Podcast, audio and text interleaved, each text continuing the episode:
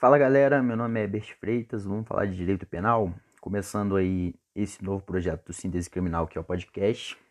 O específico, eu vou falar da transação penal, né, que é um instituto despenalizador previsto no artigo 76 da Lei 9099/95, que também é conhecida como Lei dos Juizados Especiais.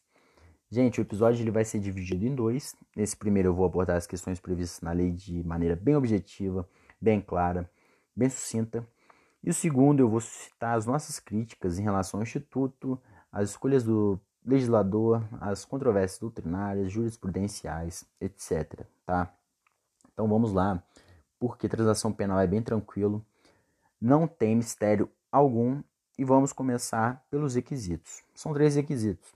Primeiro, não se cai de arquivamento. Segundo, crime de ação pública penal incondicionada e crimes com pena máxima combinada de dois anos.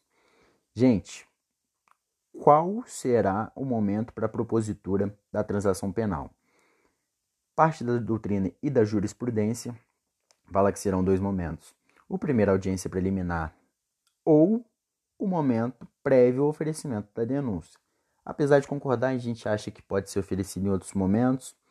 É, isso tem fulcro na doutrina, mas nós falamos, falaremos é, no próximo episódio, tá? Então vamos continuar. O Ministério Público, questão importante, ele tem a faculdade de não oferecer a transação penal?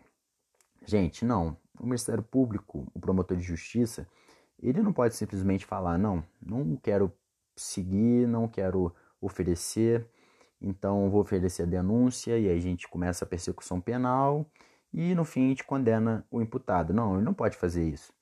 Se o agente cumprir os requisitos, ele tem que oferecer. Inclusive, no próximo episódio nós falaremos da corrente doutrinária que nós seguimos, que diz que o juiz poderá, inclusive, oferecer, propor a transação penal de ofício, tá?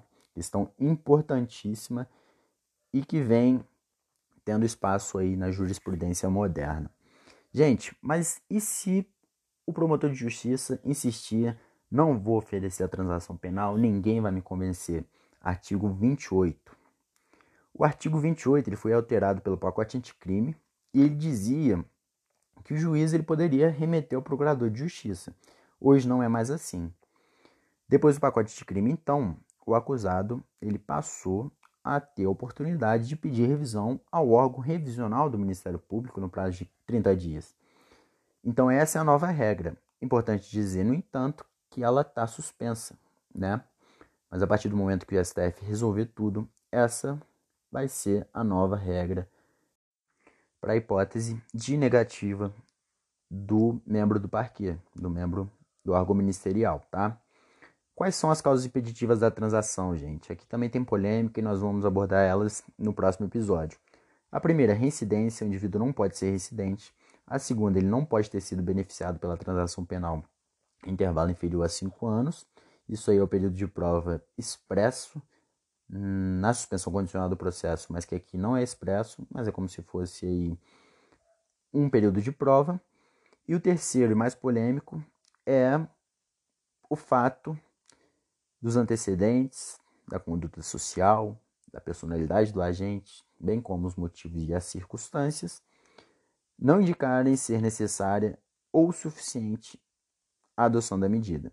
Isso é muito polêmico porque dá brecha a muita coisa, mas a gente vai abordar no próximo episódio. Gente, característica importante.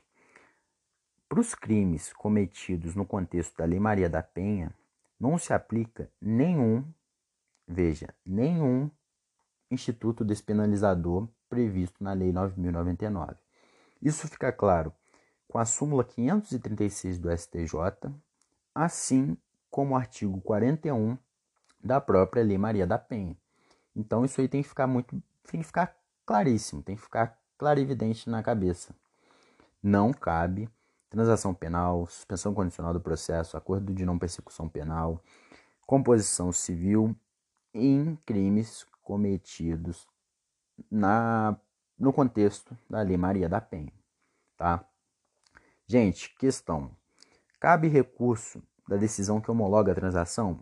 Sim, a lei prevê que cabe apelação. Aí pode surgir a dúvida, gente, mas qual o sentido de caber apelação em um acordo? Porque a transação penal é isso.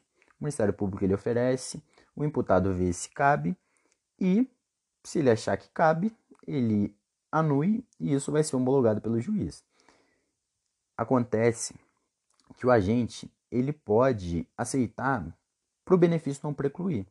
Então ele aceita, só que uma das condições ele pode considerar excessiva. Então ele aceita, é homologado e depois, e depois ele interpõe a apelação, tá?